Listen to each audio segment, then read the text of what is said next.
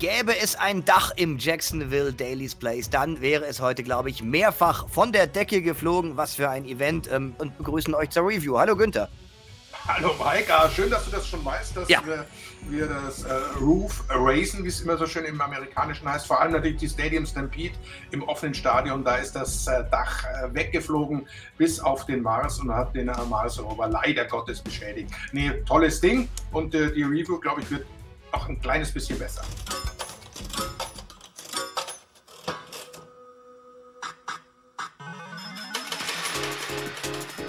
Ja, danke Mike, danke Günther. Ihr habt das Event kommentiert und wir geben jetzt hier unser Bestes in der Nachbetrachtung. Ihr hört Spotfight, Deutschlands größten Pro Wrestling Podcast. Die Fans sind zurück und wir schätzen ein, wie gut die Show war, die sie gesehen haben, hier in der Review zu AEW Double or Nothing.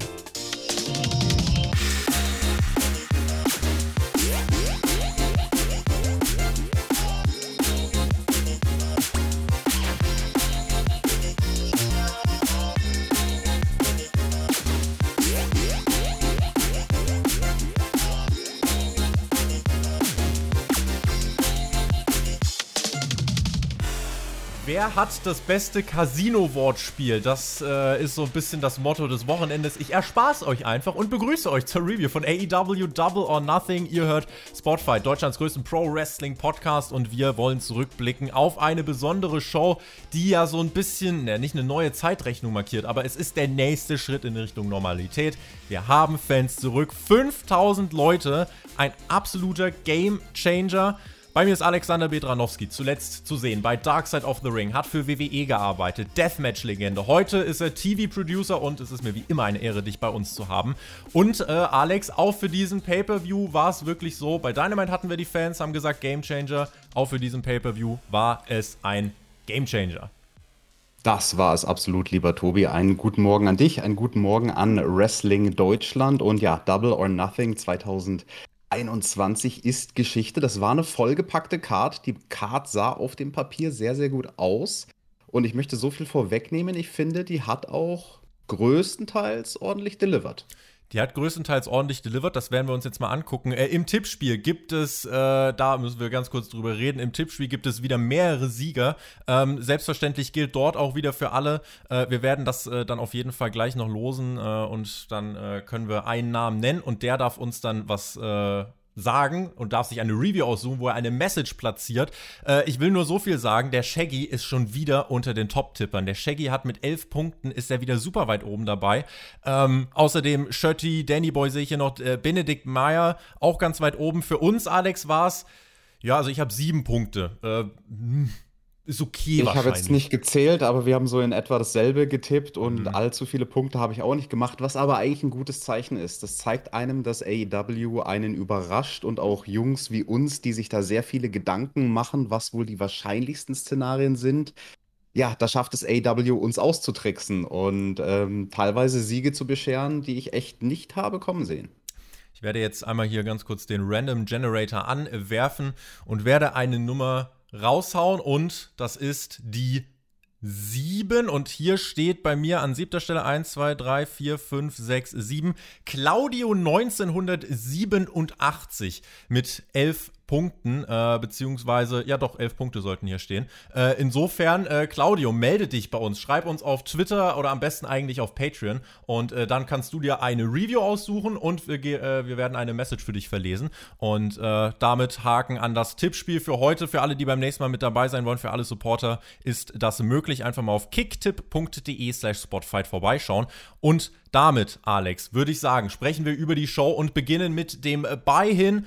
Und äh, wir haben ein Women's Match dort gehabt, und zwar Riho gegen Serena Deep, deine NWA-Lieblingscatcherin. Und äh, mhm. Riho bekam den ersten Entrance for Fans, sie bekam äh, auch eine super Reaktion. Und es war insgesamt einfach ein schönes Frauenmatch. Fans hatten Bock, es gab This is Awesome Chance und äh, das war zum Reinkommen als Einstimmung vor der eigentlichen Show. War das ganz nice. Am Ende gewinnt Serena Deep und äh, setzt sich durch mit ihrem Submission Hold. Das hat gepasst.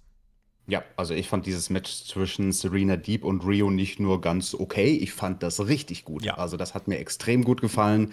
Für ein Buy-in-Match wirklich fantastisch. Ich muss hervorheben, Serena Deep, ähm, wie gut sie es schafft, ein moderner Heel zu sein, der in so einer besonderen Situation das erste Match vor richtig großer Crowd trotzdem clever genug ist, mit dem Publikum zu worken. Mhm. Aber dennoch nicht aus ihrer Heel-Rolle rauszufallen. Aber sie schafft das, ohne zu einem Tweener zu werden, was ein Problem ist, weil es viele Männer bei AEW haben. Und das fand ich toll. Also mit wie viel Energie Serena Deep hier war, wie sie auch mal das Tempo verlangsamt hat in dem Match, um mit dem Publikum reagieren zu können. Und also die beiden Mädels haben echt einen fantastischen Job gemacht, ihre Aufgabe zu erfüllen, nämlich das Publikum hyped zu kriegen für den Rest der Show. Serena Deep, sie ist die Meisterin der Dragon Screws, die haben wir in allen möglichen Varianten gesehen. Am Apron und einen Double Dragon Screw habe ich so noch nie gesehen und einen Inverted Dragon Screw und dann eben die Bearbeitung des Knies erfolgreich mit dem Submission Move am Schluss beendet. Sie haben die Leute aufgewärmt für die Main Show und die beginnt mit Feuerwerk und der erste Entrance für Brian Cage. Das heißt, ah, damit starten wir in die Show mit dem FTW-Champ und sein Gegner. Übrigens, Brian Cage sah ein bisschen aus wie Glacier, habe ich mir gedacht. Äh, aber was viel wichtiger ist, Alex, der Hangman kommt heraus. Face-Reaktionen mit Mega-Pop und Cowboy-Shit-Rufe und. Vielleicht zwei Fragen. A, was hältst du davon, dass das der Opener war, rückblickend betrachtet? Weil ich war im ersten Moment so ein bisschen höher. Und äh, wie, also die Stimmung, 5000 Leute, also es ist ja wirklich wie eine andere Sportart. ja, also mich hat es nicht so sehr überrascht, dass das der Opener war. Ich hätte zwar ein anderes Match in Opener gepackt, nämlich zwei Charaktere, die noch ein Stückchen heißer sind als der Hangman, nämlich mhm. Moxley und Kingston. Das wäre für mich so der ideale erste Pop direkt beim Entrance gewesen. Wild Thing. Aber der Hangman steht den beiden halt nicht in viel nach. Und ja. dass der Publikumsreaktion zieht, ist klar. Deswegen, also das wäre so mein zweiter Kandidat gewesen für einen Opener. Und ja, wir kriegen den Heavyweight-Catch der beiden Jungs im ersten Kampf bei Double or Nothing. Die Stimmung, die Chance, allein dafür, es war schon wirklich, ich habe das schon in der Dynamite Review gesagt, wie eine Befreiung. Ich konnte auch gar nicht so viele Spots mitschreiben, weil ich irgendwann einfach nur noch gefeiert habe. Die Reaktion auf die Moves, es ist ja nicht so, dass die komplett neue Dinge getan haben. Hangman zeigt halt auch seinen Moonsault, aber es macht halt so einen Unterschied, wenn die Fans dann so reagieren, dass das für den Match Drive einfach nochmal eine andere Sache ist. Ähm, Cage und Page im Ring wirklich stark, eben in Zusammenarbeit mit den Fans. Es gab so zwischendurch eine Phase, wo du wirklich innerhalb von drei Minuten so, also so eine krasse Sequenz mit so vielen Moves, mit so viel Power, mit so einem Tempo geworkt. Da hattest du irgendwie einen äh, Suplex vom Ring auf die Stage. Cage dann mit seinem Finisher. Krass, ja. ähm, Nearfall Cage probiert dann selber den Bugshot, das klappt aber nicht. Und äh, das war so diese Sequenz, die wirklich richtig, richtig nice war. Dann kommt es zum ersten äh, Pay-Per-View-Auftritt von unserem guten Freund Hook. Und der kommt raus, Ricky Starks kommt raus, die wollen Brian Cage helfen und sagen: Hier, nimm den Titel, greif, greif da unfair zu. Und Brian Cage überlegt und denkt sich: Nee, ich habe keinen Bock auf irgendwelche unfairen Shenanigans und lehnt ab. Das nutzt der Hangman, diese Verwirrung, bringt den Bugshot durch und der Hangman gewinnt dieses Match. Es kommt zu Spannungen bei Team Taz. Äh, die Crowd geht steil, der Hangman gewinnt. Äh, Hook war da, also ich kann mich bei diesem äh, Opener, Alex, äh, nicht wirklich beschweren. Ja, absolut. Gutes Match als Opener. Und hier war halt auch wichtig, einen Babyface-Sieg in den Opener absolut. zu packen. Ne? Es ist das erste Pay-Per-View-Match seit über einem Jahr mit richtig Publikum am Start. Ja. Da reicht nicht nur der Pop beim Entrance von Babyface, sondern du musst einen Babyface gewinnen lassen in diesem Match. Ja, und so wie man die Card strukturiert hatte und eben die Leute gebuckt hat und overgehen lassen wollte, war der Hangman eine gute Wahl. Ich habe nichts zu kritisieren an dem Match, außer vielleicht eine Kleinigkeit, die hätte ich persönlich anders geworkt ähm, nach diesem krassen Superplex auf die Rampe, mhm. das kann ich aus persönlicher Erfahrung bestätigen, so ein Suplex aus dem Ring, habe ich einmal gemacht in meiner Karriere mhm. und dann nie wieder. Und danach ähm, setzt Brian Cage an zum F5 vom zweiten Ringseil. Und kurz danach gibt es diese Kontersequenz, wo Brian Cage dem Hangman den Move klauen möchte. Und dann klaut aber der Hangman Brian Cage den Move, nämlich den F5. Ja. Das hatte, finde ich, weniger Wirkung, dadurch, dass Brian Cage gerade vor 30 Sekunden den Move erfolgreich vom zweiten Seil gemacht hat. Und dann macht es der Hangman nur im Ring. Der, der Nearfall hätte Verbesserungspotenzial gehabt, aber du, das ist Meckern auf so hohem Niveau. Also wirklich für einen Opener Ja. viereinhalb Sterne in der Kategorie Opener. Der Alex ja äh, ein äh, Verfechter dieser Wertung. Nicht jedes Match hat die gleiche Herangehensweise, sondern er hat ja seine Opener-Kategorie, seine zweite Match-Kategorie. Da bin ich übrigens gleich sehr gespannt. Äh, insofern, Oh, oh. Ähm, ja, also hier geht es einfach nur drum, Fans zurück, Opener, ich hatte Bock beim Schauen. Äh, Erdem hat uns gerade nur in den Chat geschrieben, er fand Tess am Kommentar sehr amüsant, also das war auch eine runde Geschichte. Und der rote Das Teppich. möchte ich ganz kurz hervorheben, dass wir Mhm. das bei den ersten drei Matches hatten. Da hatten wir jeweils vier Jungs am Kommentar und immer jemand anderen als vierten Mann. Sehr Ja. interessant. Ähm, dieser rote Teppich übrigens bei der Entrance Stage, man könnte ja meinen, roter Teppich, ganz toll ausgerollt, der stand eigentlich in dieser Show in erster Linie für viele Schmerzen, denn äh, viele mussten da einige harte Spots drauf, einste äh, drauf einstecken. Ich war erst skeptisch, ob es denn der richtige Opener ist. Rückblickend muss ich sagen, auch wenn ich drauf gucke, einfach wie habe ich mich gefühlt, es hat einfach Laune gemacht. Und das Storytelling auch subtil, also Brian Cage verhaut jetzt nicht direkt Team Tess, und das wirst du jetzt bei Dynamite in den nächsten Wochen weiter erzählen. Team Tess hat sich da halt ein bisschen verhuckt, wenn man möchte. Und der Hangman gewinnt. Der Sieg war wichtig. Äh, und das Match stark, die Fans stark. Was wollt ihr denn mehr? Ja, und damit. Eine Frage zur Production, Tobi, weil du die Rampe angesprochen hast. Wie fandest du denn die Hardcam während dem Pay-Per-View? Weil die war ja dann meistens an einer anderen Stelle als in dem Match in der Pre-Show. Das fand ich sehr interessant. In der Pre-Show hatten wir die Standard-Hardcam-Position, die wir bei Dynamite die letzten Monate hatten. Und während dem Pay-Per-View dann aber die oldschoolige Hardcam von der ist viel Seite. gesprungen auch. Also mit der normalen, Mhm. wir sind zwischen den Kameras viel gesprungen, weil die normale Hardcam hat halt nur auf diese schwarze AW-Bande gefilmt mit ein paar Fans dahinter. Das wolltest du halt im äh, Pay-Per-View nicht bringen. Deswegen war ich ein Freund davon, dass man äh, sonst einfach ein bisschen drumherum geschnitten hat. Du musst natürlich die Fans inszenieren und genau das hat man auch getan. Äh, War eine gute Wahl. Apropos die Fans inszenieren. Das zweite Match des Abends mit meinem Moment des Abends. Der Entrance von John Moxley und Eddie Kingston. Wild Thing und Alex. Allein für diesen Entrance, für diese fünf Minuten hat es sich für mich gelohnt, die 17, 18 Euro bei Fight auszugeben. Das war mein Moment. Äh, wo sind eigentlich die Leute, die uns gesagt haben, Wild Thing ist ein scheiß Theme-Song? Hört euch das doch bitte Ja. nochmal an, oder? Also das war krass, wie das Publikum abgegangen ist. Und mein Lieblingsmoment dieses Entrances war, dass Moxley und Kingston, sie kommen ja mit diesen insgesamt 15.000 Dollar teuren Turnschuhen von den Young Bucks raus. Und Moxley droppt die einfach irgendwo am Boden. Und ich denke mir so, alter krass, du kannst doch nicht diese teuren Schuhe da droppen. Da kommt doch jetzt bestimmt irgendein Fan und snatcht den weg und packt den in seinen Rucksack und ist mal eben einige tausend Euro reicher. Und dann muss der Kingston fragen, ey, wo, wo habe ich denn den Turnschuh hingetan? Ja, irgendwo da hinten in der Halle.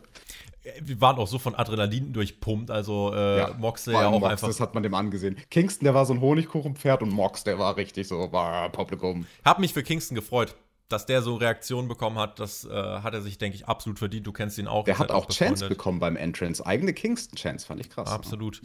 Danach kommt der äh, Entrance der Young Bucks, die Luftschlangen fliegen. Dann gibt es direkt aber die Attacke von Eddie und Mox. Äh, hätte das Daily's Place übrigens ein Dach, wäre es zu diesem Zeitpunkt der Show schon mindestens zweimal weggeflogen tatsächlich. Liebe Grüße an äh, übrigens Mike Ritter und Günther Zapf, die ihr im Opener dieser äh, Review kurz gehört habt. Ähm, Guter Start für Mox und Kingston, zeigten Suicide Dives und und und. Dann natürlich erstmal die Bucks, die ein bisschen auf die Bremse treten und die Fans wussten auch, was sie zu tun haben. Die Bucks komplett als Heels, das war gut für die Dynamik. Und dann haben sie einfach ein bisschen Wrestling persifliert. Den Macho Man, die Ex, Hulk Hogan, später noch Roman Reigns. Äh, das fand ich eigentlich ganz cool, dass sie damit auch einfach alles so ein bisschen auf die Schippe genommen haben. Mehrere Hot Tags, unter anderem zu Moxley, zu Kingston. Äh, die Crowd immer ausgerastet. Äh, das, das war einfach gut anzusehen. Die Good Brothers kamen irgendwann heraus, wo ich auch dachte, oh nein, bitte nicht. Das ist doch jetzt gerade nicht das, was wir brauchen. Aber Frankie Kazarian, wir erinnern uns an Dynamite, der hat ja, nachdem SCU sich splitten musste nach der Niederlage gegen die Bucks, hat der gesagt, er wird die Elite im Alleingang zerpflücken.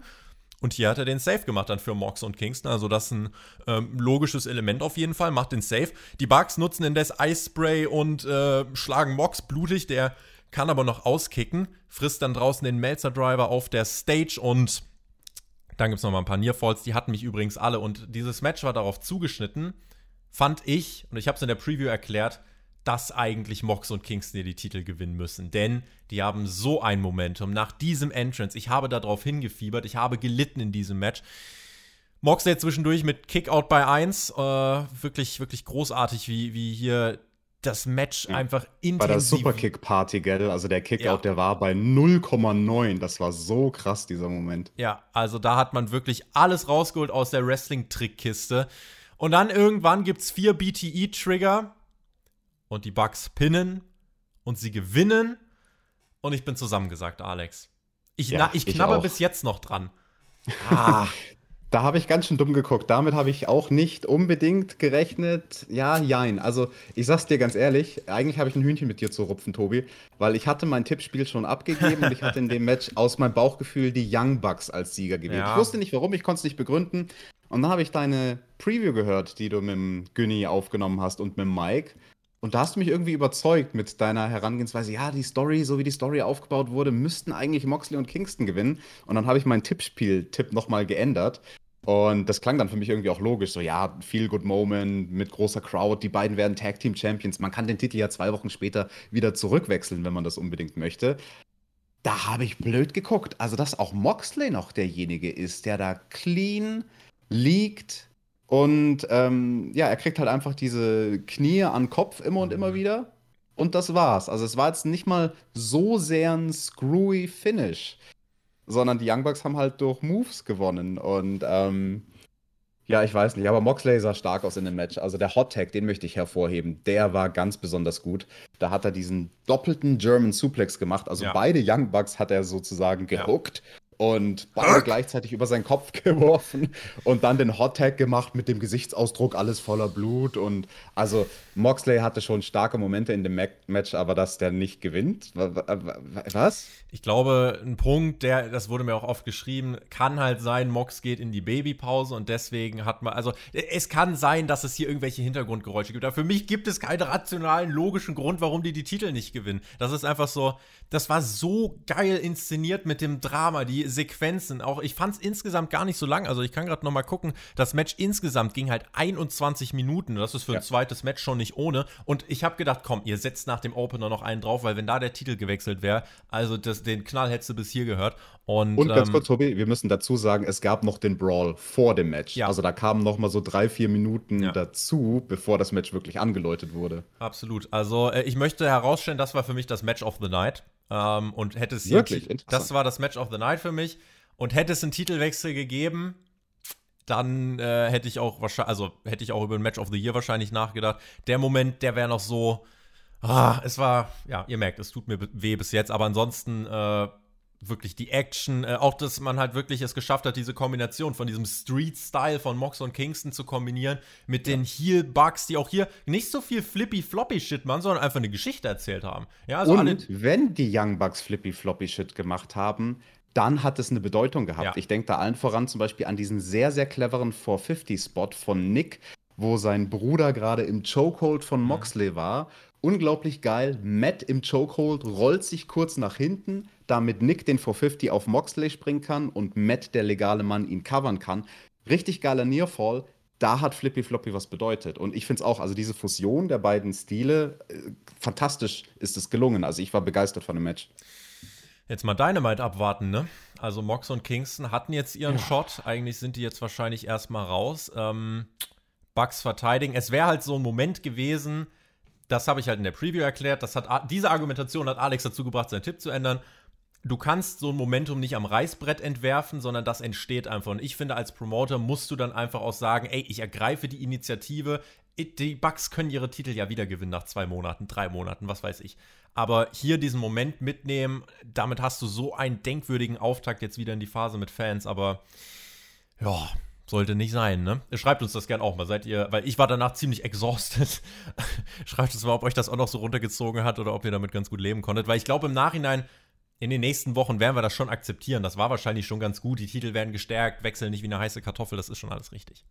Und die großen Momente, die es dann später in der Show noch geben sollte, also Matchausgänge, die zu einem großen Pop führen sollten, haben dadurch vielleicht noch mal besser funktioniert, Mhm. dass es nicht so viele von diesen Momenten innerhalb der Show gab. Also nicht jeder heiße Babyface hat gewonnen.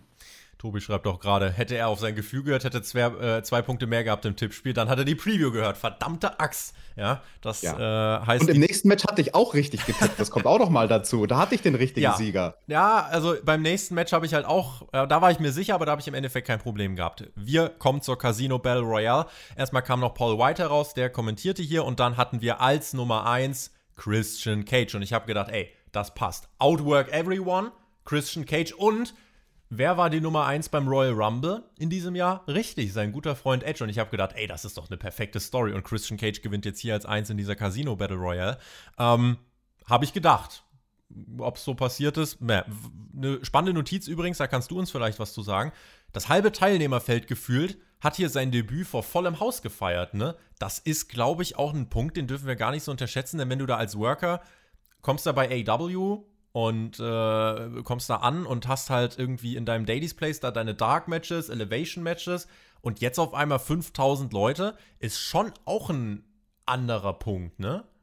Definitiv. Und das macht was mit dir und auch unter dem Gesichtspunkt Lampenfieber. Mhm. Deswegen fand ich sehr gut, dass AW genau diese Jungs, für die das das erste Mal vor so großem Publikum war, sehr kurz eingesetzt hat. Die hatten ja. jeweils einen kurzen Moment, um zu scheinen, wurden dann eigentlich relativ schnell eliminiert, um nicht Gefahr zu laufen, dass die vielleicht aufgrund von Unerfahrenheit und Nervosität zu viel verpatzen. Ja, ich sehe übrigens gerade, wie hier die Sonne schön reinflutet. Ich überlege gerade, ob ich es hier so geschickt unterbinden soll. Aber wisst ihr, ich lasse die Sonne einfach mal scheinen. Ihr seht, wir haben die Nacht durchgemacht, wir sind hier live am Start und jetzt geht halt die Sonne auf. Das hat die Natur so bestimmt. Zurück zur Casino Battle Royale. Ein Mann, bei dem ich gespannt war, wie er angenommen wird, war Max Caster. Der war nämlich in dieser ersten Gruppe mit dabei und der kam hier raus, Alex. Wir können festhalten, und das ist ja dieser spannende Effekt, ne? Das ist dieser spannende Effekt nach der Pandemie, wer ist over und wer nicht. Der kommt raus, haut seine Punchlines raus, sagt, ja, Christian, war es damals äh, besser, als du noch Kanten hattest, übersetzt Edges, ja. Das äh, hat schon gezogen und wir können festhalten, Max Caster ist over, ne? Ja, absolut. Also den guten ehemaligen Goldust hat er dann auch ordentlich beleidigt. Soll sein gesagt, ganzes ja, Gesicht so bemalen, so hässlich wie er ist, ja, ja. der hat schon gute Sprüche rausgehauen. War aber nicht ja, sein krassester over, der Typ. Ja. Nee, aber dennoch auch hier dasselbe, was Serena Deep vorher sehr gut gemacht hat als Heal. Ähm, zwar dein Heal-Zeug bringen, aber dann hat er noch am Ende den Pop abgegriffen von der Crowd. Ne? Also das, das war clever von ihm, wie ja. er da am Ende noch die Publikumsbeteiligung gefordert hat, nachdem ja. er die Gegner gedisst hat. Ich werde übrigens äh, an dieser Stelle, wir, äh, merkt euch das bitte gleich einmal fürs Tippspiel. Ich habe nämlich gerade über WhatsApp eine Korrektur reinbekommen, dass der User auf der Lauer gewonnen hat. Ja, ich habe die Gesamtwertung vorgelesen, äh, wo dann äh, Benedikt und so weiter weiter oben stehen. Äh, aber auf der Lauer ist der User, der gewonnen hat. Also der möge sich dann bitte bei uns melden. Das nur als äh, Korrektur hier einmal live am Morgen und alles Gute natürlich und Glückwunsch. Ähm, Max Caster, over ich glaube, diese ganze, diese ganze äh, Battle Royale kann man relativ kurz zusammenfassen. Wir hatten ein paar Stories ja. im Match auf jeden Fall. Ähm, zum Beispiel Nick Comoro, äh, äh, ja, Comororo, der äh, Dustin Rhodes attackiert hat mit der Kuhglocke. Das gibt es dann bei Dynamite, das Match. Das ist alles in Ordnung. Äh, Pentagon war am Start. Der war richtig over. Der war in der dritten Gruppe. Eliminierung ging auch alle relativ schnell. Also ich fand es gut, dass man das hier nicht so gezogen hat, sondern dass man echt gesagt hat, ey, wir machen das jetzt relativ crisp. In Gruppe 4 war dann der Jungle Boy drin und der Entrance mit Fans. Natürlich war das ein großes, großes Highlight. Dafür hat Tony Khan diese Lizenzen gekauft, ne? Eine Sache muss ich sagen, das fand ich sehr lustig, nach dem Entrance vom Jungle Boy, weil innerhalb von jeder Gruppe hat ja dann jeder einen Entrance gekriegt. Wenn es ein Team war, sind sie zu zweit rausgekommen. Und dann sollte schon die Musik von dem nächsten Mann aus seiner Gruppe laufen, nämlich von der Private Party. Und dann wurde das Theme angespielt und wieder gestoppt, ja. weil die Jungs im Ring mit ihrem Spot noch nicht fertig waren. Und da denke ich mir, AEW, das wirkt dann zu überinszeniert, dann lass die Leute lieber ein bisschen schneller rauskommen. Ähm, das fand ich dann so ein bisschen choreografiert, dass jeder kommt raus, jeder macht seinen Spot. Ja. Wir warten schön höflich, jetzt kommt der nächste aus der Gruppe raus. Da muss man so einen besseren Mittelweg finden. Das ist schon besser, als es ursprünglich war. Ja. Ganz am Anfang bei den Casino Battle Royals, wo alle gleichzeitig rauskommen, das ist gar nichts, das ist Quatsch. Aber da, da kann man sogar noch ein bisschen, finde ich, noch mehr Spice, noch mehr Tempo reinbringen. Da hat man das Tempo trotzdem so gut es ging hochgehalten und dann kam der Joker und dieser Joker war Leo Rush. Und da haben jetzt natürlich einige gesagt, oh, ich habe mehr erwartet. Wo ist denn mein Samoa Joe und mein Andrade? Und es gab Leute wie mich, die im Voraus gesagt haben, ich erwarte jetzt hier keinen Ultra-Banger und war mit Leo Rush zufrieden. Cooler Typ, Lashley hat sich gefreut, liebe Grüße. Und äh, mein, mein erster Kommentar, als ich es gesehen habe, das könnt ihr total vernachlässigen, war, ich glaube, Leo Rush hat einen OnlyFans, hat er tatsächlich, äh, ist aber nicht der Punkt. Leo Rush debütierte hier als Joker, ähm, hatte ein bisschen Spotlight, aber so wirklich lang war er jetzt nicht drin, wurde dann relativ schnell eliminiert. Ähm, weiß nicht, wie ging es dir? Warst du enttäuscht oder hast du auch gesagt, ja, Mai? Nee, das war ein Wrestler in der Kategorie, wie ich es erwartet hätte. Mein persönlicher Tipp war Sammy Callahan. Ich hätte mir auch Rich Swan vorstellen können, irgendjemanden halt von Impact aufgrund der Kooperation. Ja, Leo Rush, der hat da, finde ich, ganz gut reingepasst. Ich fand es gut, dass man ihn eher kurz inszeniert hat und damit quasi Bock auf mehr gemacht hat. Ähm, manche seiner Sachen waren so ein bisschen sloppy. Den Spot mit Matt Hardy Ja, zum Beispiel hat er dann ja. ein zweites Mal angesetzt und Ja. so. Ähm, das lag aber, glaube ich, das ist auch einfach schwierig, wenn du mit so vielen Jungs ähm, in so kurzer Zeit Spots machst. Das ist schwierig, da das, dasselbe Timing beizubehalten. Deswegen, das werfe ich ihm nicht vor. Der hat trotzdem gute Reaktionen gezogen. Der hat Pfeffer reingebracht, was nötig war an dieser Stelle von dem Match und ähm, geht absolut in Ordnung aus meiner Sicht. Also, wer jetzt da erwartet hat, keine Ahnung, dass Daniel Bryan sein Debüt gibt, eher nicht so. Nee, eher nicht so. Und dann gab es das Finale im Ring und das war zum einen der Jungle Boy und zum anderen die Nummer 1 Christian Cage. Und ich habe gedacht, Christian Cage holt sich tatsächlich den Sieg. Ähm, das war mein Tipp eben im Voraus und er holt sich dann den World Title Shot gegen Kenny Omega. Ähm, Pustekuchen. Für mich gab es erstmal in dem Moment kein falsches Finish mehr, äh, weil ich dachte, okay, egal ob Jungle Boy oder Christian Cage, ich kann mit beiden tatsächlich leben. Und sie haben dann noch starke Sequenzen, auch am Ring. Der Jungle Boy soll eliminiert werden, aber schlingt sich um den Goalpost rum, äh, wirklich so ein So bisschen, gut. ne, wirklich in so einer äh, Parkourläufer-Manier. Und äh, dann kann er tatsächlich Christian Cage eliminieren. Und äh, ganz ehrlich, wenn man WWE zu oft vorwirft, die Legenden gewinnen zu viel, Christian Cage nimmt sein Momentum, was er aufgebaut hat in den letzten Wochen, bringt hier den Jungle Boy over. Jungle Boy gewinnt, äh, die Musik spielt, der Jurassic Express kommt raus, es wird gefeiert, es gibt noch eine Umarmung mit Christian. Toller Moment fürs Publikum.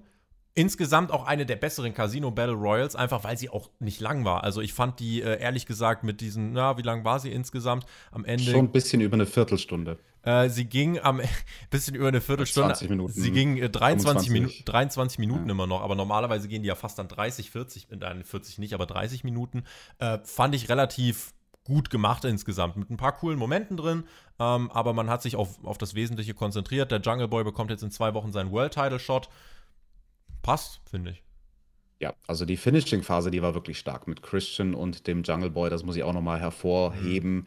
Alles, was die da am Apron gemacht haben an Kontern und dann eben dieser eine große Spot kurz vom Finish vom Jungle Boy, schlingt sich um den Turnbuckle, slidet unter dem Bottom Rope durch und ähm, Christian feedet ihn genau im richtigen Tempo die, die letzte Kontersequenz. Also ja, Christian lässt den Jungle Boy gut aussehen. Der kriegt ein World Title Match. Ähm, das ist interessant. Ich finde es bemerkenswert auch, dass wir das dann announced gekriegt haben, dass das schon in zwei Wochen stattfinden wird bei Dynamite. Also nicht irgendwie ein großes Pay-Per-View-Match, weil das war ja die Argumentationskette, mit der du auch mich zum Beispiel beim Tippspiel überzeugt hattest. Ich hatte zunächst auf den Jungle Boy getippt.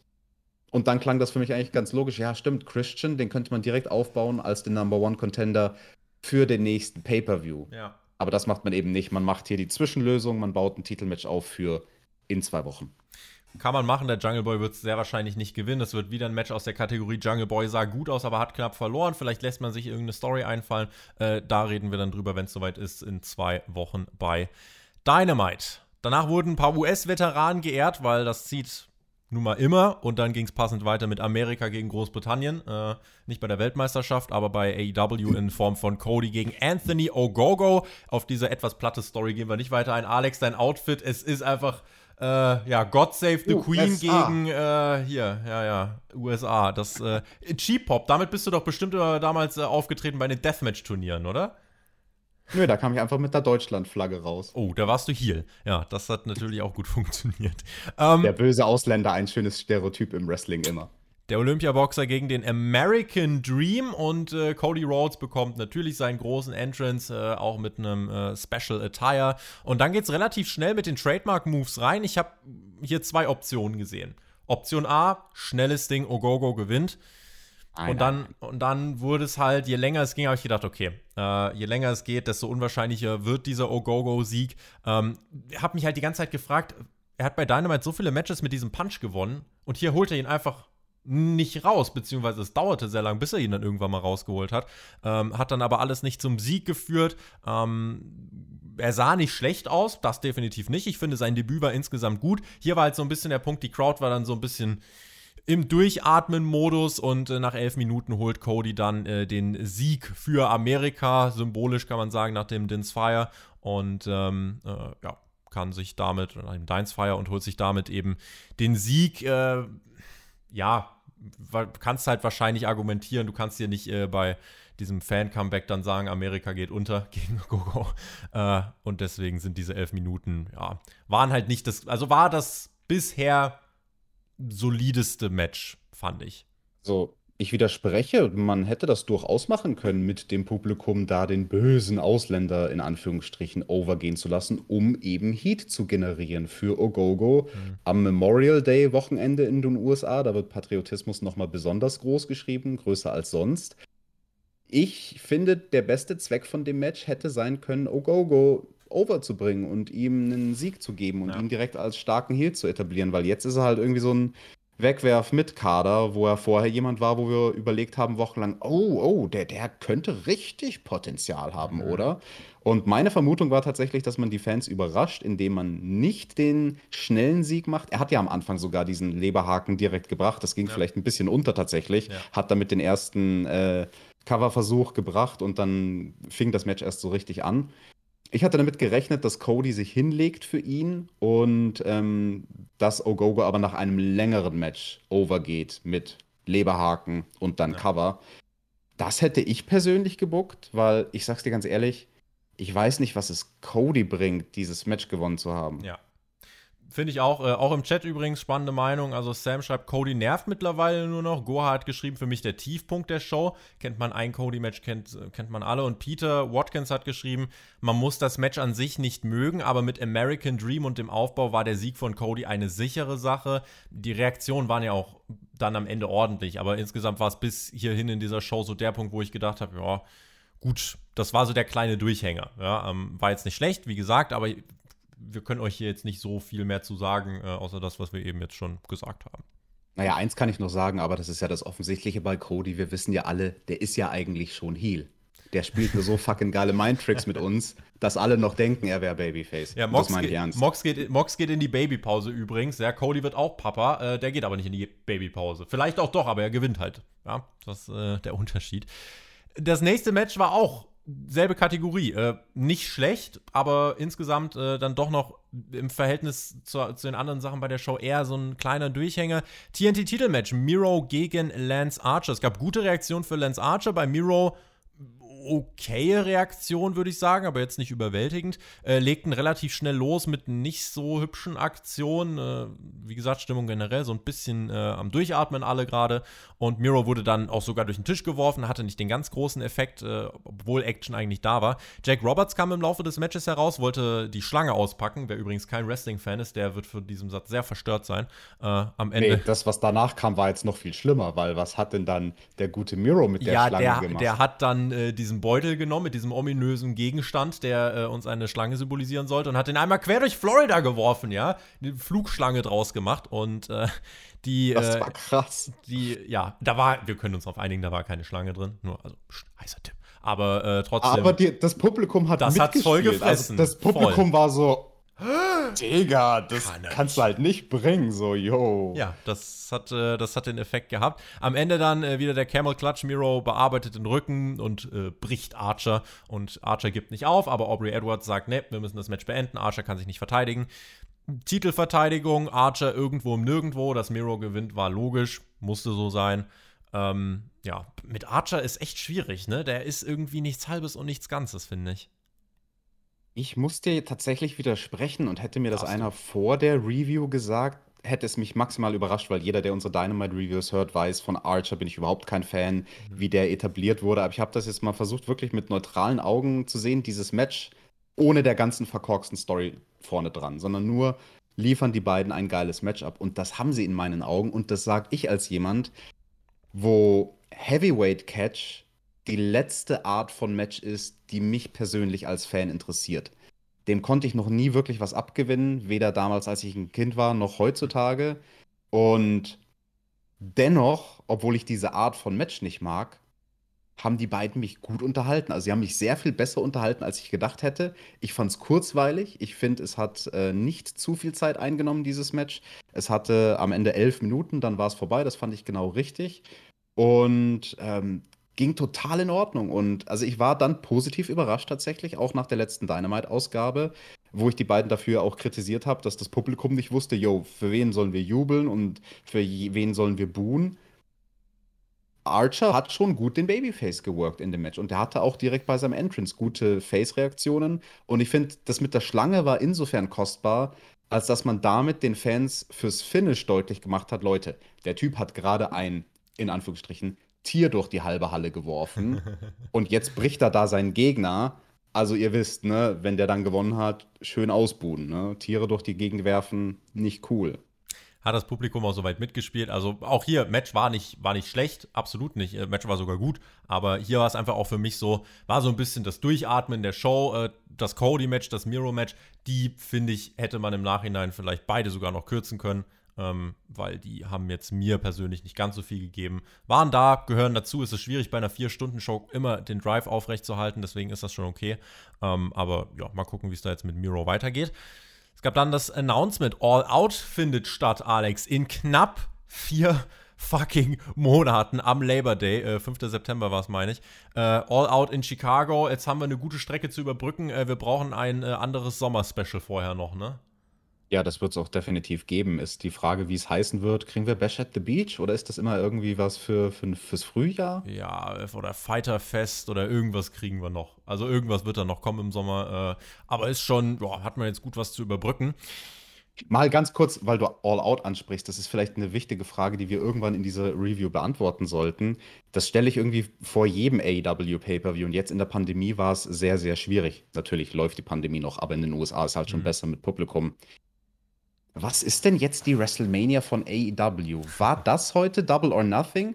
War das die WrestleMania? Weil es wurde so ein bisschen so aufgebaut mit dem Fanfest vorne dran und so. Oder ist es All Out? Am Anfang sah es immer so aus, als ob All Out die größte Veranstaltung des Jahres wäre. Oder ist es Revolution? Ich bin mir wirklich unsicher.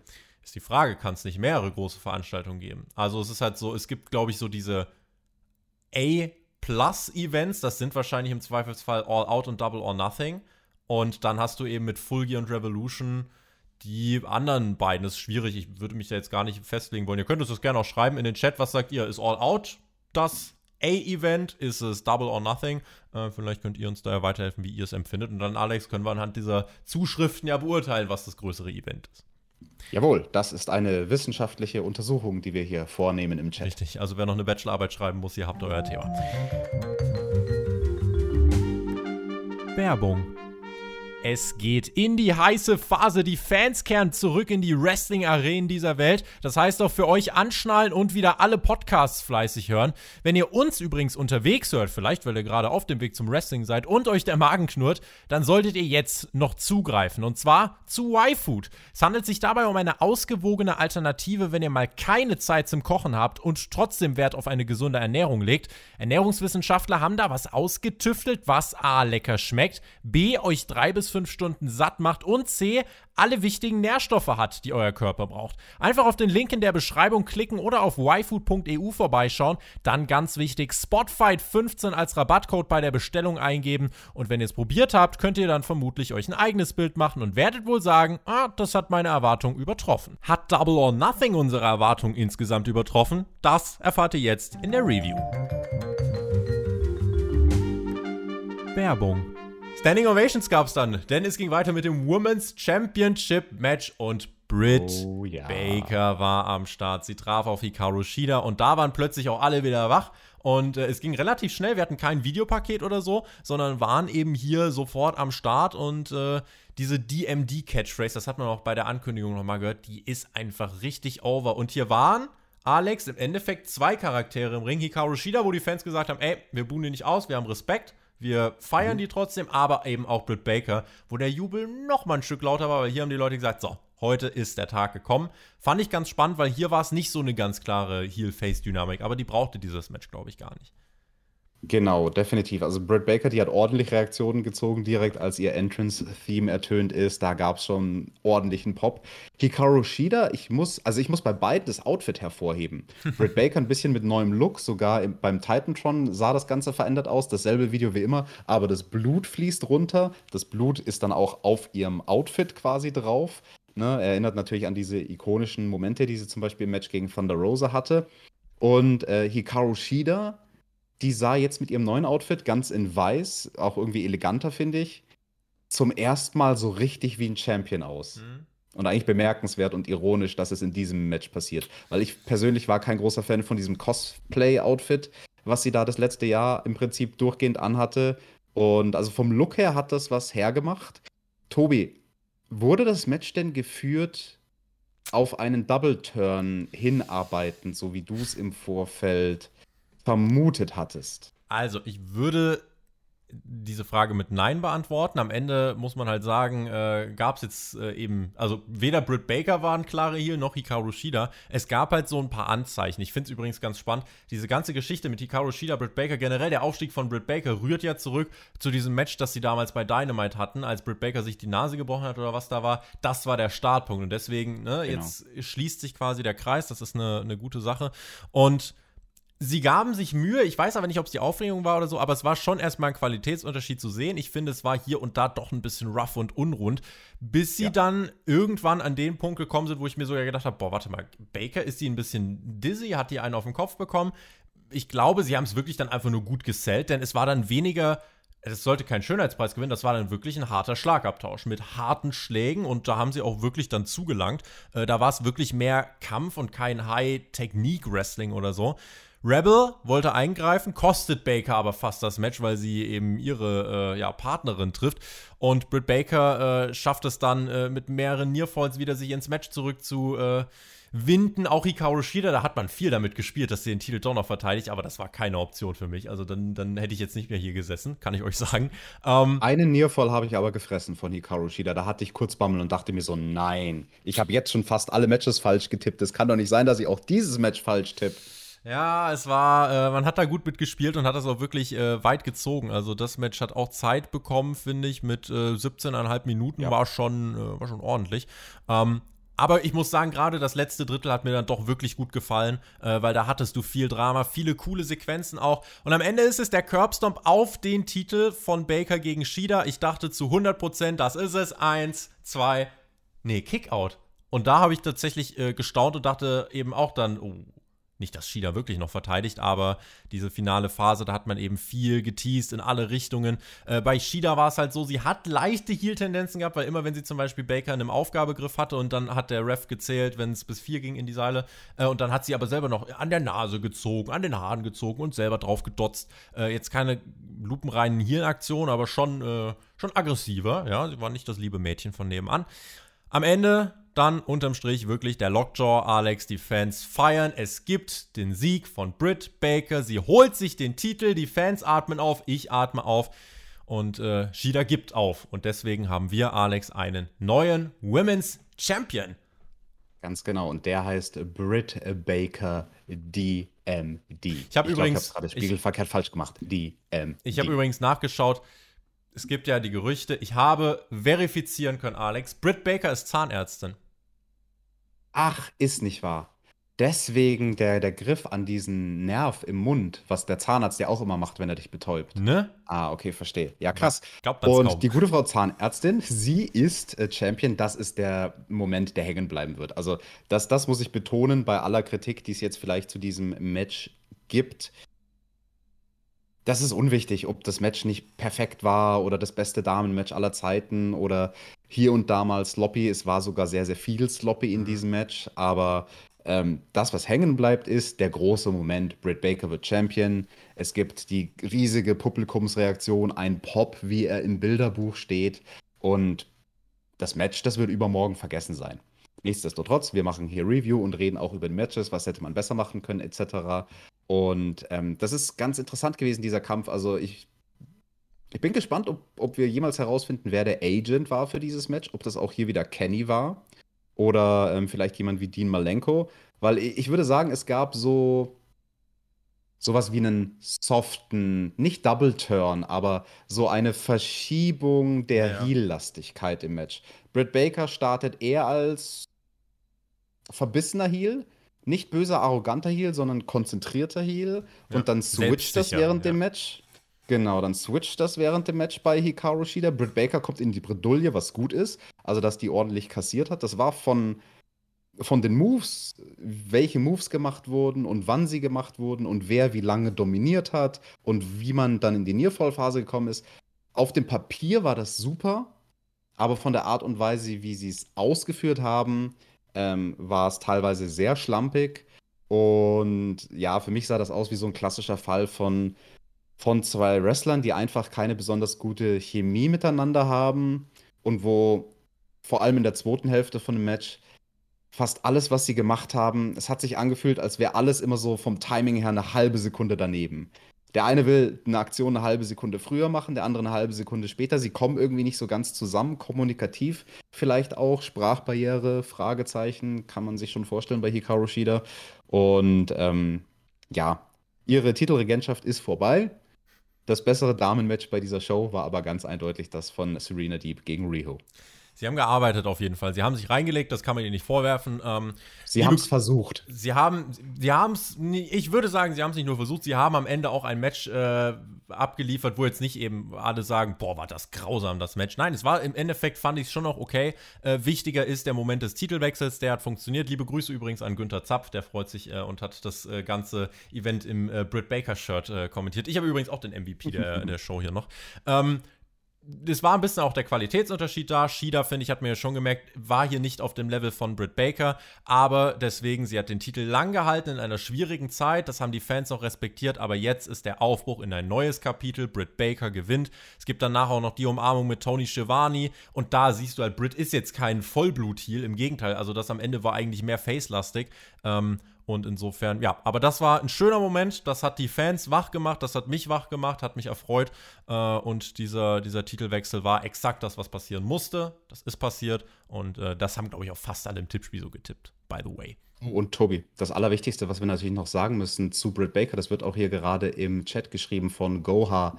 Tobi, der Joke, dass Britt Zahnärztin ist, der war schon vor zwei Jahren lahm. Ja, ich habe den trotzdem alle gekauft. Ich hatte euch trotzdem, äh, ja, hier an meiner Fingerspitze habe ich euch die ganze Zeit balanciert und jetzt habe ich es aufgelöst. So, sie ist tatsächlich, äh, wusstest du das eigentlich? Die ist tatsächlich.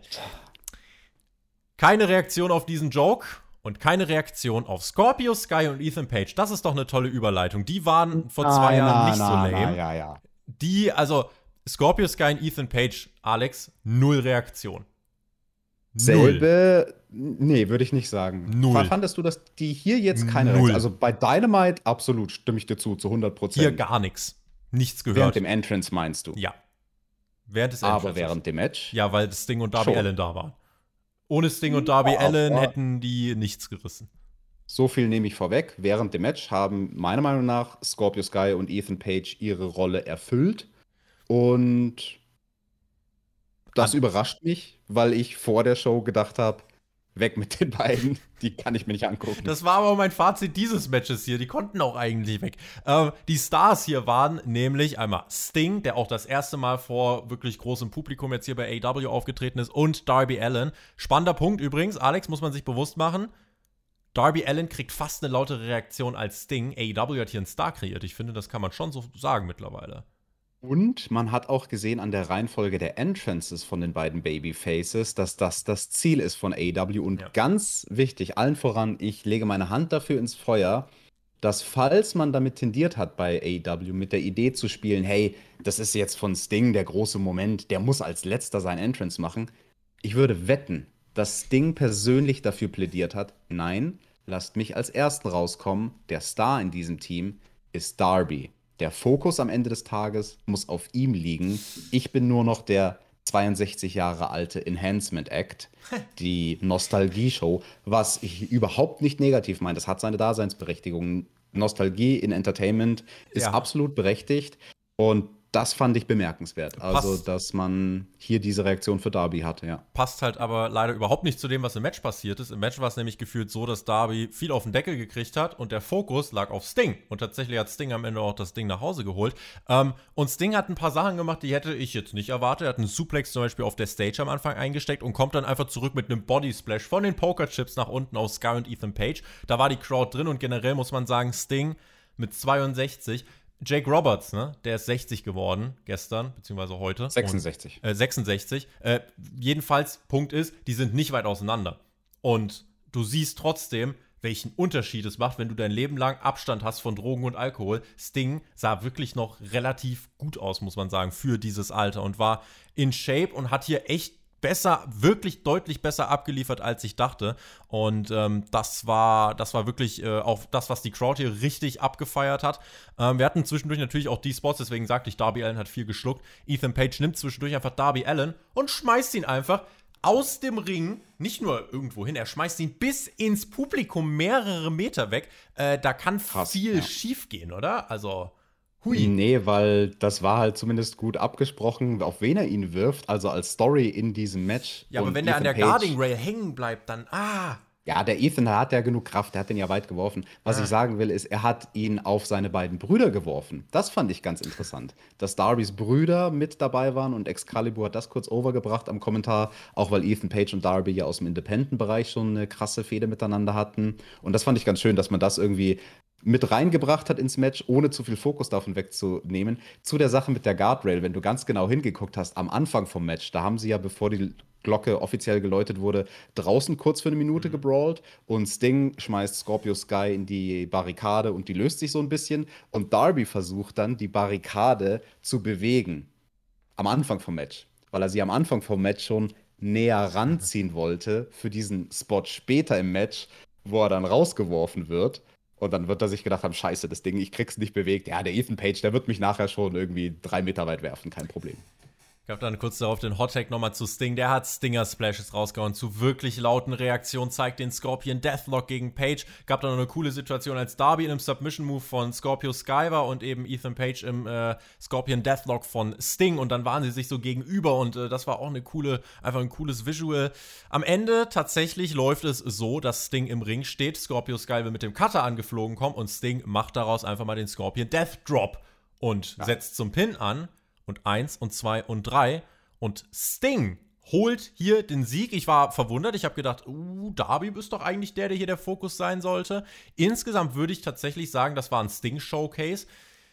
Ich verstehe es, dass man sagt, man will das vor Publikum nochmal bringen. Und Sting hat, wie gesagt, besser abgeliefert, als ich dachte. Ich finde aber ganz ehrlich, perfekter Punkt, um jetzt zu sagen, Sting geht nicht mehr in den Ring, weil viel besser wird es ehrlich gesagt nicht mehr.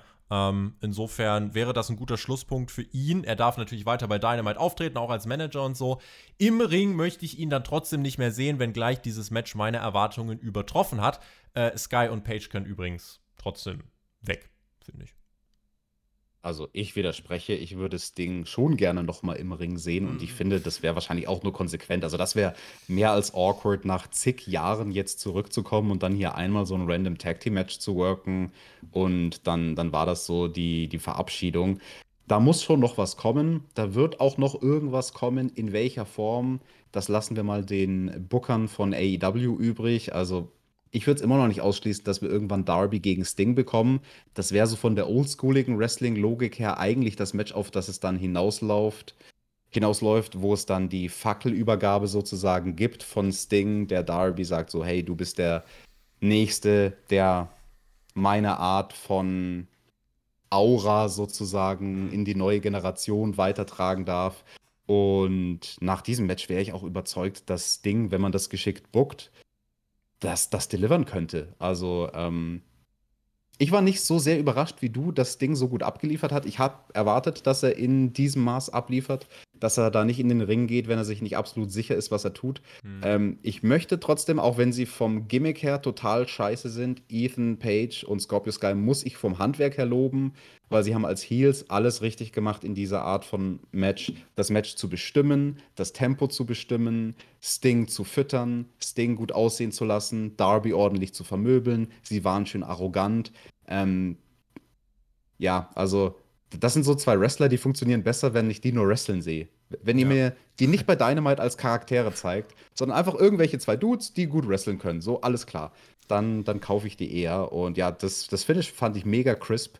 Das war cool, vor allem weil Scorpio Sky vorher in dem Match diesen Outside-In-Cutter schon mal erfolgreich gemacht hatte mhm. gegen Darby. Also wir hatten im Kurzzeitgedächtnis, wie der Move ausschaut und also wirklich nahtlos macht Sting den Konter in Scorpion Death Drop, weil er sich am Seil festhält. Das war schon ziemlich cool. Und ähm, Sting Showcase, ich glaube, das, das können wir so nennen, ja. Schreibt uns gern, äh, wie ihr das fandet und äh, wie ihr es jetzt auch vor allem weitermachen möchtet. Also wir werden das in den nächsten Wochen natürlich weiter beobachten. Kommt der Split von Sting und Darby Allen und Darby darf noch ein Match äh, im Singles-Bereich gegen Sting gewinnen. gibt viele Möglichkeiten. Also da äh, gucken wir mal, in welche Richtung es geht. Ähm, ich war aufgrund der Crowd-Reaktion war ich einfach hier drin und fand's gut und äh, fand, wie gesagt, das Ding hat abgeliefert. Wie es jetzt weitergeht, das äh, gucken wir dann mal in Zukunft. Zeit für den Co-Main-Event. Und das war die große Frage auch für unser Tippspiel. Was wird denn dann der Main-Event? Man hat sich entschieden, das World Title Match nicht in den Main Event zu setzen, sondern Stadium Stampede. Das heißt, im Co-Main Event sprechen wir über Kenny Omega gegen Puck gegen Orange Cassidy. Und Jesus Christ, Kenny Omega kommt mit vier Titeln raus, also hat gut Gewicht zu heben. Und äh, da ist der mhm. Entrance mittlerweile eine Krafteinheit. Äh, unbesiegt in Singles-Matches seit 638 Tagen. Das äh, nennt man Kredibilität. Und der, ja, der, der, wir haben schon generell gesagt, der Faktor dieser Zusammensetzung einfach. Orange Cassidy, Puck und Kenny Omega, ich, das liest sich gut, einfach weil das, weil da für jeden Fan was dabei ist. Und ich würde sagen, Alex, wenn wir uns das Match anschauen und auch die Reaktion der Crowd sehen, diese Match-Konstellation ist absolut aufgegangen. Also wer auch immer diesen Plan hatte, äh, kann man Haken hintersetzen. Hat er sehr gut gemacht. Definitiv. Also das war mutig, hier ein Three-Way-Match zu machen, aber die Jungs haben es hervorragend geworkt. Jeder konnte glänzen mit den Sachen, in denen er am besten ist. Und ähm, ja, Kenny als der Arschloch-Heel, der da mit tausend Gürteln erstmal rauskommt, das sah schon äh, krass aus. Orange Cassidy auch, der war clever, ne? Der ist direkt mit seinem Rucksack ist er rausgekommen, damit er dann den Gürtel, wenn er den gewonnen hat, in seinen Rucksack reinstecken kann, ne? So sieht's aus. Äh, hat er schon äh, collected dann quasi. Es war durchgehend Action, ähm, auch nicht so klassisch nur dieses WWE-mäßige oder generell bei, bei, vielen Triple Threat Matches, egal wo ist es eigentlich immer so, zwei sind dann im Ring, einer liegt halt draußen. Hier haben sie aber wirklich viele Aktionen auch zu dritt gezeigt. Also die ganze Zeit dann auch freshly squeezed, Chance AEW, Chance. Jeder dürfte stark aussehen, es war auf die Stärken von jedem zugeschnitten. Du hattest viele Tempowechsel drin, also mal Phasen, wo du kurz geatmet hast. Dann haben sie schnell schlagartig in den sechsten Gang geschaltet, packt dann mit krassen Aktionen Aktion und äh, ja, wir hatten zum Beispiel vom Top Rope einen Falcon Arrow von Puck gegen Omega. Cassidy will schnell abstauben, alle rasten aus. Eins, zwei. Aber der Kickout und äh, This is awesome, Fight Forever Chance. Das Publikum hat das alles so aufgewertet. Gibt dann einen Eingriff von Don Callis, als Cassidy den Sieg quasi eingetütet hat. Gab dann gepflegte äh, Chance vom Publikum Fuck you, Don. Auch dafür können wir die Rückkehr der Fans feiern. Und äh, Kenny dann mit seinen äh, verschiedenen Titeln klatscht sie alle Pack gegen den Kopf. Cassidy mit dem Comeback. Aubrey, äh, Audrey, äh, Aubrey Edwards kommt dann heraus und äh, versucht den Pin zu zählen, weil Bryce Ramsberg wurde vorher von Kenny schon kaputt gemacht. Und äh, Cassidy setzt zum Pin an gegen Kenny. 1, 2. Und Kenny rollt Cassidy ein. 1, 2, 3. Ein Roll-Up-Sieg im Co-Main-Event. Alex, ähm, ich finde, dieses Match war picture perfect gebuckt. Also, das war als Wrestling Main Event dieser Show. Äh, auch dafür, dass ich eigentlich so sicher war, dass Kenny gewinnt ist, was ja auch passiert ist, war ich so drin in diesem Match ähm, und fand das richtig, richtig stark. Eines der besten Three-Way-Matches, die ich seit Jahren gesehen habe. Schreibt Paddy im Chat. Und das könnte ich eigentlich gar nicht besser kurz und knapp ausdrücken. Also, ich wusste, dass das gut wird. Ich dachte nicht, dass dieses Match so gut wird. Ja. Und man muss auch noch mal sagen, das war relativ spät in der Show. Da waren dann fast schon so drei Stunden langsam rum. Ähm, aber die haben das Publikum, also davor natürlich der Sieg von Britt Baker und Sting, das hat das Publikum ordentlich äh, wachgehalten. Ja. Aber also was ich sagen will, ist, die drei Jungs in diesem Three-Way-Match, die haben, finde ich, alles dann nochmal rausgezogen an Publikumsreaktionen, was nur irgendwie potenziell drin gewesen wäre. Und da waren viel zu viele clevere Spots, als dass wir die auch nur ansatzweise versuchen könnten, hier aufzuzählen. Aber ja, deswegen, jedes Gimmick wurde gut geworkt, jeder konnte mit seinen Stärken glänzen. Die schwierige Aufgabe, einen verrückten Charakter wie Orange Cassidy innerhalb von diesem Match gut zu inszenieren, dass das Ganze keine komplette Farce wird, ist gelungen. Ja. Maximal schwierige Aufgabe, aber also alles richtig einfach. gemacht. Ja. Absolute Gratwanderung. Also so eine schwierige Aufgabe. Generell Triple Threat Matches sind schwierig und dann mit dieser Personenkonstellation und mit der Personalie Orange Cassie, das, das ist so schwierig, da das Match geil zu machen. Und ähm, sie haben ein bisschen die, die Over-the-Top-Comedy war ganz am Anfang und ganz kurz. Ja. Und danach konntest du aber glauben, dass Orange Cassidy gewinnen will. Ja. Und es vielleicht auch tut. Trotz der Taschenspots. Also das war, das hat einfach die Crowd auch noch mit angefeuert, auch als Cassian wirklich ne, sich aufrichtet, ja, Kip up und die Fans richtig mitnimmt. Ich habe gerade so überlegt, ich glaube, das letzte Triple Threat Match, was mich so begeistert hat, war Lesnar gegen Rollins gegen Cena. Ich weiß nicht mehr, welche Rumble das war, so, keine Ahnung, vier, fünf Jahre her, was weiß ich. Ähm, das hat mich auch so abgeholt. Und äh, auch das jetzt bei Mania mit äh, Brian und äh, Edge und Roman Reigns, das war auch richtig stark. Und auch dieses Triple Threat hier steht dem in nichts nach. Ja, es war wirklich äh, einfach gut anzugucken, große Empfehlung. Das zweitbeste Match des Abends tatsächlich für mich nach dem Tag Team Titelmatch. Äh, also das sind die beiden, die ich euch tunlichst empfehlen würde zum Anschauen. Ähm, und ja, tolle Momente. Auch hier der Mehrwert durch die Fans. Es ist nicht in Worte zu fassen, wie toll das einfach ist. Und auch diese Dreierkonstellation aufgegangen. Äh, das war ein starker Co-Main-Event. Punkt. Der wird sehr gelobt von dir. Ich kann noch nicht sagen, muss ich ganz ehrlich jetzt zugeben, was für mich das Match des Abends war. Da müssen wir im Fazit, muss ich noch mal ein bisschen drüber nachdenken. Ein Ding kam noch. Ich nehme so viel vorweg das Match, was jetzt zum Abschluss der Show kam, mich jetzt überrascht, dass es zum Abschluss der Show kam, war für mich nicht der Showstealer. Reden wir gleich drüber, weil äh, es lief anders auf jeden Fall. Stadium Stampede 2 lief anders als Stadium Stampede 1. Ähm, wir sprechen gleich drüber. Erstmal hat man uns übrigens noch gesagt, äh, nach Big Show wird es einen weiteren neuen Announcer bei AW geben, und zwar für die neue Show Rampage, die ja im August starten wird. Und dieser neue Analyst ja, ist niemand Geringeres als der World Strongest Man Mark Henry, der ist jetzt bei All Elite Wrestling. Ich habe äh, mich zurückerinnert an eine Raw-Ausgabe, diese Raw Legends Night, als Randy Orton Big Show gemobbt hat, Mark Henry gemobbt hat, Christian gemobbt hat. Ja, wo sind sie jetzt? Alle bei AEW. Mal gucken, wen Randy Orton da noch gemobbt hat an dem Abend. Vielleicht kommen die alle, äh, vielleicht kommen die alle dann irgendwann mal auf die andere Seite. Äh, also Mark Henry ist am Start und ich habe mir gedacht, Alex, warum nicht? Ähm, gute Verpflichtung. Big Show finde ich macht einen guten Job bei Dark Elevation äh, und Mark Henry habe ich jetzt, also ist kein Dorn im Auge, finde ich.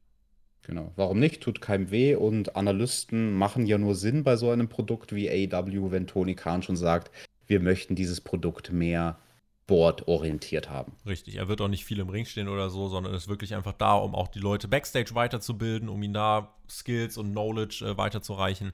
Also das, äh, ja, finde ich gut. Dann hatten wir noch die Ankündigung, äh, also 5. September können wir uns merken für All Out und den 6. November können wir uns merken, ist ein Samstag dann wieder. All Out findet an einem Sonntag statt, Full Gear am 6. November an einem Samstag, das in St. Louis. Also wer sich das in den Kalender eintragen möchte, darf das jetzt tun. Dann gab es nochmal die Dynamite Card, da kümmerst du dich drum. Ich mache äh, tatsächlich, also heute ist meine letzte Amtshandlung für Spotfight äh, für diese Woche, denn ich bin danach erstmal im Urlaub. Ähm, und dann war Zeit für den Main Event. Stadium Stampede Teil 2. Und es war natürlich die Frage, du konntest nicht dieselbe Comedy machen, wie du es gemacht hast im ersten, und deswegen musste ein Twist kommen. Und man hat Dinge verändert. Wir werden darüber reden, ob es zum Guten und zum Schlechten war. Ich kann schon mal sagen, ich hätte das nicht in den Main Event gepackt, insgesamt. Ähm, MJF Darf kommt. Ich dazu kurz einen Satz sagen, Tobi, Gerne. weil im Chat wurde es gerade so schön perfekt vom Peter Watkins geschrieben. Ich glaube, dass man das Stampede wie zum Beispiel auch das Unsanctioned Match von NXT als separates Match außerhalb der Show betrachten muss weil, weil es so ein alleine stehendes Ding ist. Ich finde, ja. das trifft sehr, sehr gut. So hat das nämlich für mich auch gewirkt. Als ja. irgendwie nicht nur wie so ein Epilog, sondern so, so ein. Der Pay-Per-View war irgendwie vorbei der, Ab, der nach dem World Title Match. Ja, und dann gab es noch was ganz anderes. Wenn man fies sein möchte, könnte man sagen, der Rausschmeißer, aber so schlimm war es jetzt nicht. Also im Gegenteil, es war jetzt äh, kein, kein furchtbares Match. Es war halt. Äh, es war halt anders. Es hat äh, Stärken und es hat Schwächen gehabt. Ähm, es war nicht der Wrestling Main Event, das war halt ein Entertainment äh, aber der Wrestling Main Event, das war das World Title Match.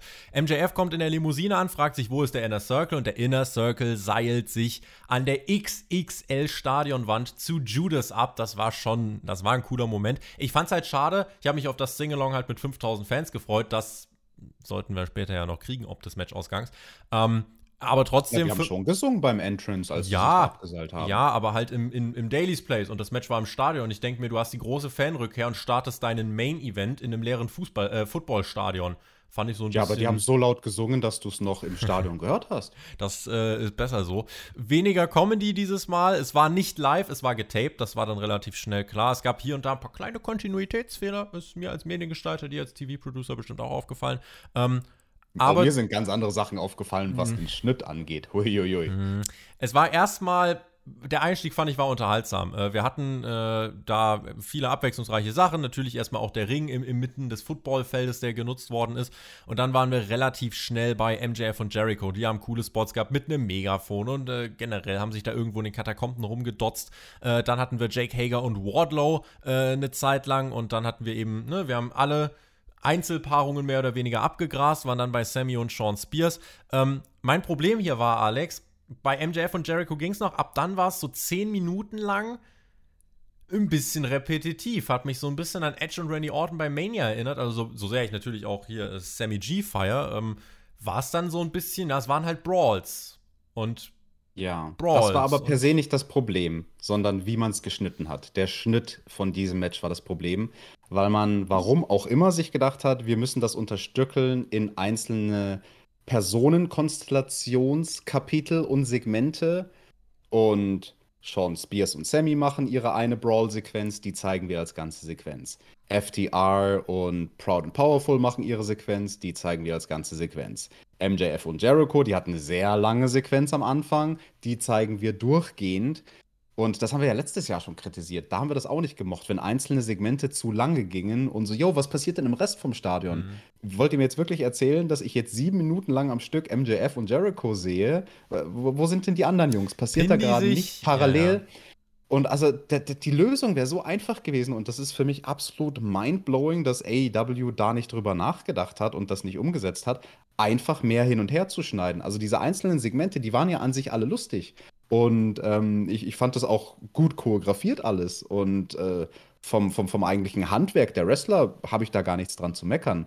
Aber wie man es präsentiert hat, also dass man die einzelnen Segmente nicht in jeweils drei Stücke geteilt hat, um viel, viel öfter hin und her zu springen zwischen den Personenkonstellationen, das verstehe ich nicht, weil das hätte dem Match Fahrtwind gegeben. Ich glaube, deswegen fühlte es sich halt zwischendurch auch hier und da ein bisschen stale an. Wir waren dann in der Bar, da haben FTA und Tully Blanchard gechillt, die versuchten gar nicht das Match zu gewinnen. Nö. sondern waren da einfach nur und haben halt Das dachte ich mir auch so. Es geht ja. doch darum, dass eure Gruppierung aufgelöst wird. Also, also der Inner Proud Circle wird aufgelöst. Also, ja, genau. genau. Also Proud and Powerful haben auch nicht so gewirkt, als ob sie jetzt unbedingt gewinnen wollen, sondern Hauptsache ein bisschen aufs Maul hauen. So. so die waren dann auch am Start, haben sich ein bisschen äh, ja, bekriegt. Äh, Conan hat einen Cameo-Auftritt bekommen, war erst DJ und dann war er da. LAX Reunion, das fand ich eigentlich ganz drollig. Äh, und da hat man sich eben in der Bar ge, ge, äh, ja, äh, gedotzt, geboxt, wie man auch das immer formulieren möchte, mit so einer GTA-Musik im Hintergrund geführt. Ich fühlte mich wie in Los Santos in so einem Untergrundkampf. Äh, das war ganz nice. Dann waren wir noch mal kurz bei Wardlow, der von Hager geplättet wurde, bis wir wieder bei Jericho und MJF angekommen sind. Und MJF wurde getackert, Alex. Du wurdest mhm. auch schon mal getackert, ne? Ja, ich wurde auch schon getackert, aber die besten Tackerspots, die ich gemacht habe, die waren mit John Moxley und die haben wir gefaked, aber alle haben es gefressen. Der hier äh, wurde auch, naja, so halb gefressen habe ich ihn. Ich glaube, deine Tackerspots waren ein bisschen cooler. Ähm, Sean Spears war dann äh, irgendwann von Motorrädern gejagt worden und es ging langsam, und das war dann wichtig, äh, nach ich weiß nicht wie vielen Minuten, ging es dann langsam in Richtung Daily's Place und das Publikum, also ich glaube, es war einfach so, der Rest war halt aufgezeichnet und irgendwann haben sie sich dann halt dahin gebrawlt. Das war wahrscheinlich dann so ja. die, die Art und Weise. Das Match ging übrigens 32 Minuten. Ähm, so nach 20 Minuten sind sie dann, glaube ich, Richtung Daily's Place gegangen und da gab es dann Reaktion und äh, dort hast du eben dann langsam die Charaktere wieder zusammengeführt. Jericho bekam seinen Pop, Sammy Guevara jagte Sean Spears im Golfkart. Das ist natürlich auch der, der äh, Spot äh, des, des Jahrzehnts, selbstverständlich. Äh, Jedes also, Match ist besser, wenn man dort ein Golfkart sieht. Eben, ja, das könnt ihr euch mal fett, da könnt ihr ein T-Shirt draus machen, finde ich. Und Sammy jagt eben Sean Spears, das war klar zu feiern. Und dann war Sammy auch im Publikum, wurde gefeiert von der Crowd, das war schön zu hören. Und ähm, dann gab es eine lange Sequenz mit Sammy und Spears im Ring. Und wenn wir es kurz machen wollen, hat halt diese Sequenz irgendwann damit geendet, dass Sammy sich den Sieg geholt hat. Und zwar clean mit dem Pin am Ende. Ähm, und ja, äh, es ist tatsächlich dann einfach so gekommen. Der Inner Circle verteidigt sich und Sammy, ja, ist quasi jetzt derjenige, der bei Wargames aufgegeben hat, beziehungsweise bei Blood and Guts. Und jetzt ist er derjenige, der es wieder gut macht, indem er sich hier den Sieg holt nach diesem 630 Splash gegen Sean Spears im Ring. Äh, und dann feiert der Inner Circle zusammen im Daily's Place vor Fans mit Feuerwerk, mit Judas Singalong und dann geht's mit diesem ja eigentlich guten Moment, fand ich, off the air. Und ähm, trotzdem würde ich sagen, Stadium Stampede, Alex, letztes Jahr äh, nicht zu vergleichen so wirklich. weil es einfach nochmal eine andere Herangehensweise war. Aber hier waren mir zwischendurch zu viele Phasen drin, wo es ein bisschen durchgehangen hat. Ja, und wie gesagt, also ich muss nochmal betonen, das lag nicht primär an den Wrestlern, sondern das lag daran, wie man dieses Match inszeniert hat, weil ähm, natürlich uns war allen vorher klar, das wird vom Stil her anders. Das wird ein bisschen ja. ernster, das wird nicht so comedy-lastig wie letztes Jahr, Klar, es hatte hier und da ein paar funky Momente. Also ich fand es sehr lustig, muss ich sagen, wie Sean Spears dann in diesem Stuhlraum saß, er als der Chairman in diesem Raum im Footballstadion, wo die ganzen Stühle sind. Und sehr dann inszeniert benutzen... halt. Also das ist so eine ja, Sache. egal. Das ist halt das so eine Sache, kann ich mir vorstellen. Das haben wir vorhin auch, weil ich mit äh, Alex und Marcel, wir haben gestreamt äh, parallel und äh, da haben die dann beide gemeint, ich finde, das ist gar nicht so doof äh, wenn WWE das gemacht hätte, hätten viele gesagt, ja, das ist viel zu inszeniert. Und wenn AW das macht, dann ist es halt so, oh, ja, cool. Ich fand's jetzt okay. Fand's halt sehr konstruiert insgesamt. Ähm, aber ja, ich finde, das ist halt so eine Sache, da äh, ja, muss, man, muss man fair bleiben insgesamt. Ja, das ist eine Gratwanderung. Also, das würde ich gar nicht sagen, dass das zu tun hat, damit welche Liga sowas macht sondern an den kleinen, feinen Details. Also sowas ist halt immer mit so einem Augenzwinkern zu rezipieren als Zuschauer. Und da kann man sehr schnell sehr kacke aussehen lassen. Ja, und ich finde, das Problem hatte man hier nicht. Also am ersten noch zu inszeniert fand ich dann von Hager und Wardlow ihre Sequenz wo sie ihre MMA-Schläge und Geducke und gemacht haben. Das sah aus wie so eine übermäßig choreografierte Kampfsequenz aus einem drittklassigen Action-Movie. Ähm, aber wie gesagt, also das, das, das Match war zu zerstückelt in einzelne Kapitel, das haben wir ja. jetzt schon etabliert. Und dass man das dann auch am Ende beibehalten hat. Also du hast gesagt, ne, es gab diese lange Phase von Sammy und Sean Spears am Ende im Ring, zurück im Daily's Place ich verstehe nicht, warum man da nicht alle Charaktere reingebracht hat. Also das ist ja jetzt nicht ein Ding der Unmöglichkeit, sowas zu bucken. Also es hätten vielleicht nicht alle zehn sein müssen, weil ich weiß jetzt nicht mehr, ein, zwei, drei waren vielleicht sozusagen rausgestrichen, weil ja, sie ja. irgendwie K.O. waren oder überfahren wurden oder keine Ahnung was. Aber den Großteil der zehn Leute, finde ich, hätte man schon irgendwie in eine Ringsequenz machen sollen, dass das nach mehr aussieht und dass das nicht aussieht wie drei Einzelmatches und ein Tag Team Match, die alle parallel an unterschiedlichen Orten stattfinden. Mhm. Das war so mein großes Problem mit Stadium Stampede dieses Jahr. Und Chris Jericho, nachdem der da MJF gelüncht hat oben bei den Fans, wo war denn der? Habe ich was, ich was verpasst? Der kam Wurde halt der am Ende dazu ausgenockt? wieder. Ja, ja. Der, der kam am Ende dazu, aber hat dann quasi zwölf Minuten oder so gefühlt Sean Spears und Sammy Guevara zugeschaut, wie die im Ring wresteln, wo er nur Luftlinie 20 ja. Meter entfernt ist. So, hä? Marcel fragt, wie hat sich Sammy von den Handschellen befreit? Gut, da gab es den Bolzenschneider, den man da ja sehr offensichtlich gezeigt hat. Äh, also das hat man schon, also es war jetzt keine Sachen, die äh, extrem krass äh, Magie oder sowas. Jetzt hat sich keine teleportiert oder so. Letztes Jahr hat Matt Hardy ja durch die Zeit gereist, so ungefähr. Das ist jetzt dieses Jahr nicht passiert. War auch gut so. Im Endeffekt ist halt, wir streiten uns darüber, was war der Ma was wird der Main Event? Wird es doch Kenny Omega oder wird es Inner Circle gegen äh, Pinnacle? Am Ende entscheiden im Main Event dieser Show Sammy Guevara, okay, und Sean Spears. Das finde ich ist halt so die Sache. Äh, Sammy Guevara etabliert sich damit, er holt einen wichtigen Sieg, klar, und du beendest das Ganze mit einem guten Moment. Das ist schon vertretbar. Ich habe auf Pinnacle getippt und dachte, hey, 50-50 äh, Booking tut jetzt hier vielleicht nicht so gut. Jetzt brauchst du halt ein drittes Entscheidungsmatch, finde ich. Weil eigentlich kannst du die, ähm, kannst du es jetzt nicht direkt beenden. Aber da werden wir mal gucken, Alex, wie das in den nächsten Wochen weitergeht. Jawohl, auch da hat jemand im Chat vorhin was sehr Schönes geschrieben. Auf eine gewisse Art und Weise könnte man argumentieren, dass dieses Match Stadium Stampede jetzt irgendwie Blood and Guts obsolet macht. Das sage ich mit Vorbehalt, dieses Zitat aus dem Chat. Also, ja, ja. das kann man schon, man kann da noch die Kurve kriegen mit einem dritten Match, aber ich wüsste bei bestem Willen nicht wirklich, was da die Matchart sein sollte. Schreibt uns auch mal, ob ihr Stadium Stampede weitersehen wollt oder ob ihr sagt, ey, das war jetzt für die Pandemie, war das jetzt mal in Ordnung, äh, weil ich glaube nicht, dass AW jetzt immer Double or Nothing im Daily's Place veranstalten wird, weil ihnen halt gerade das Stadion dahinter gehört. Äh, mal gucken, wie sie das machen. Ich muss ehrlich sagen, für mich wäre das jetzt abgeschlossen. Also ich finde es gut, dass AW so eine eigene Matchart hat. Ja, WWE hat den Royal Rumble, keine Ahnung, AW hat halt Stadium Stampede. Das ist alles, finde ich, in Ordnung.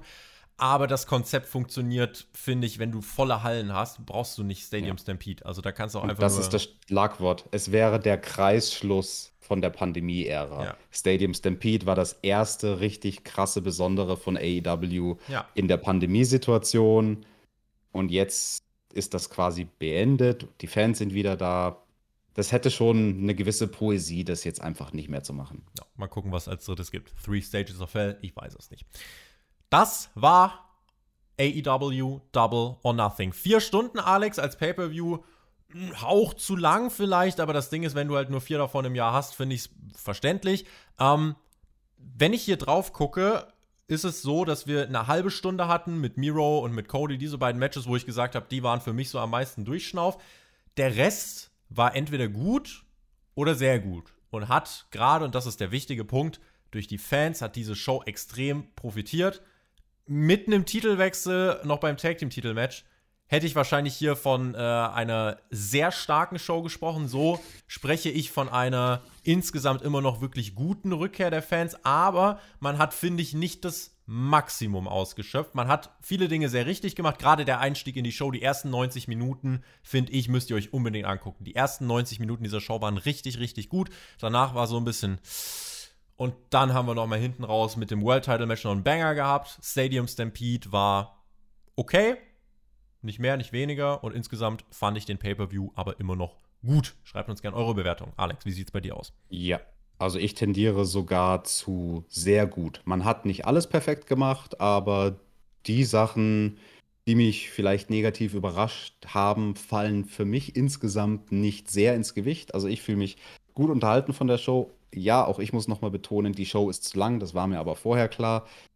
Vier Stunden ist für mich persönlich zu viel. Drei Stunden und 15 Minuten, das ist, finde ich, für so eine A-Plus Pay-Per-View-Show wäre das ausreichend, aber sei es drum, schwamm drüber. Ähm, ich kann dir leider immer noch nicht sagen, da müsste ich länger drüber nachdenken, was für mich das Match des Abends war. Das ist vielleicht aber auch gar nicht die wichtige Frage, weil für mich war das eher ein Abend, der nicht von Match des Abends lebt, sondern von Momenten. Hm, Und von Momenten gab es an diesem Abend sehr viele sehr starke. Ich würde vier große Momente sagen, glaube ich, die denke ich, oder fünf vielleicht sogar, die am Ende des Tages hängen bleiben, wenn man zurückdenkt an Double or Nothing, den ersten richtig krassen Entrance durchs Publikum von Mox und Kingston. Das war ein Pop. Ähm, der Jungle Boy gewinnt die Casino Battle Royal.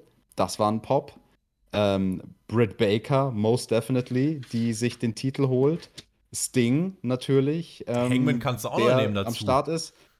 Hangman, so als Opening-Pop ja. sozusagen zum Warmwerden. Und ähm, ja, dann eben natürlich der große Moment vom Inner Circle am Schluss. Das sind die Momente, die großen Momente, die werden hängen bleiben. Und ja, ein Pop, was ist das eigentlich? Woher kommt der Begriff? Ein Pop äh, kommt vom Orgasmus, ne? To Pop im Englischen. Und ganz ehrlich, wenn ich an einem Abend fünf oder sechs Mal gekommen bin, dann war das doch ein erfolgreicher Abend. Dann bist du halt müde, gerade wenn es halt wirklich vier Stunden ging. Äh, aber das ist eine schöne Analogie, um, dieses, um hier das äh, Ganze zuzumachen. Äh, Punkte kamen hier gerade schon rein: 8, 8,75, 9. Also schreibt uns die gerne hier noch in den Chat und auch ihr in den Kommentaren. Werdet gern aktiv und schreibt uns, wie würdet ihr das Event äh, bewerten, bepunkten. Sternewertungen reichen wir euch dann im Laufe des Tages auch noch nach. Und nochmal wirklich äh, Cheers an den User auf der Lauer, der im Tippspiel wirklich 13 Punkte hat. 13 von 13. Äh, alles richtig getippt. Auch, dass es sechs Matches gibt, die per Pinfall enden. Hat eine Streak. Also, äh, du hast schon, glaube ich, äh, eine Mail bekommen von uns. Äh, du darfst dir gerne einen Podcast aussuchen. Wir werden dich grüßen mit einer Grußbotschaft deiner Wahl und gratulieren dir nochmal. Und ja, insgesamt, ich fühlte mich unterhalten von dieser Review. Ich hoffe, ihr auch. Von diesem Event AEW. Und ähm, ich äh, wünsche euch dann einen guten Start in die Woche. Alex, dir wünsche ich viel Erfolg mit der Abmoderation und ebenso eine schöne Woche. Ich äh, düse dann jetzt bald mal weg. Wir hören uns irgendwann nächste Woche wieder, wenn ich wieder am Start bin. Und äh, bis dahin, Mädels, bleibt gesund, genießt Wrestling. Bald wieder mit Crowds den Juni jetzt noch überstehen. Ab Juli sind wir wieder auf Tour. Äh, und dann wird es wieder äh, ja, ein Wild Thing, eine, Weile, äh, eine wilde Sache. In diesem Sinne, gute Nacht, guten Morgen, wann auch immer ihr das seht. Genießt Wrestling, macht's gut. Ciao. Genau, und die nächste Ausgabe unserer AEW Dynamite Review, die wird mindestens genauso lang wie Double or Nothing 2021. Ja. Denn da werde ich mit meinem Brother Friend, dem Maxter, über AEW Dynamite reden. Der Tobi ist im Urlaub, lasst dir mal schön in Griechenland die Sonne auf den Bauch scheinen. Wir werden stundenlang die Na, Sendung super. in ihre Bestandteile auseinander. Ich komme wieder und äh, äh, nur Rauchsäulen aus dem Kanal, ja. Ja, wahrscheinlich, wenn du wiederkommst von deinem Urlaub, sind wir immer noch dabei, den Podcast aufzunehmen. Ja. Das, das wird ein Festival. Das, tagelang werden wir über eine Ausgabe von AW Dynamite sprechen. Maxter, ich freue mich drauf, das mit dir zu machen. Liebe Zuhörer, ich freue mich, dass ihr so lange uns jetzt hier die Treue gehalten habt und bis morgens, wie viel Uhr ist es, Tobi? Es ist 7.19 Uhr am Morgen, wo wir das hier aufnehmen. Ja. Krass, also ähm, Arbeitstag ja, beginnt braucht man sich gleich jetzt noch. gar nicht, genau, braucht man sich gar nicht schlafen legen, mache ich jetzt auch nicht, sondern es wird direkt mit der Arbeit angefangen. Und wenn ihr von mir immer noch nicht genug habt, dann geht mal auf meine Homepage www.meinekämpfe.de. Da gibt es mein Taschenbuch. Ein paar wenige Exemplare habe ich noch, die ich mit Signatur rausgebe. Und dann äh, könnt ihr auch mein Hörbuch da natürlich hören, wenn ihr das lieber macht. Meinekämpfe.de ist die Adresse. Und wir verabschieden sich uns. Wer sind denn wir? Tobi, Team, TJT. TJT.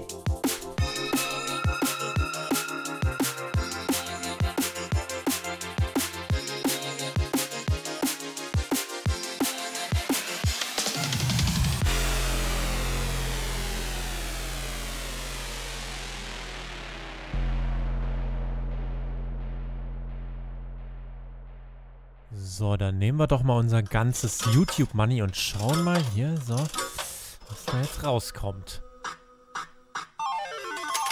Oh, eins, zwei, das ist dreimal der Stacheldraht. Ich habe gewonnen. Wie, so viele Millionen? Das ist ja fast so viel wie für Y-Food. Geil, man, gib her das Geld. Oh, das ist so viel. Ja, ich schwimme.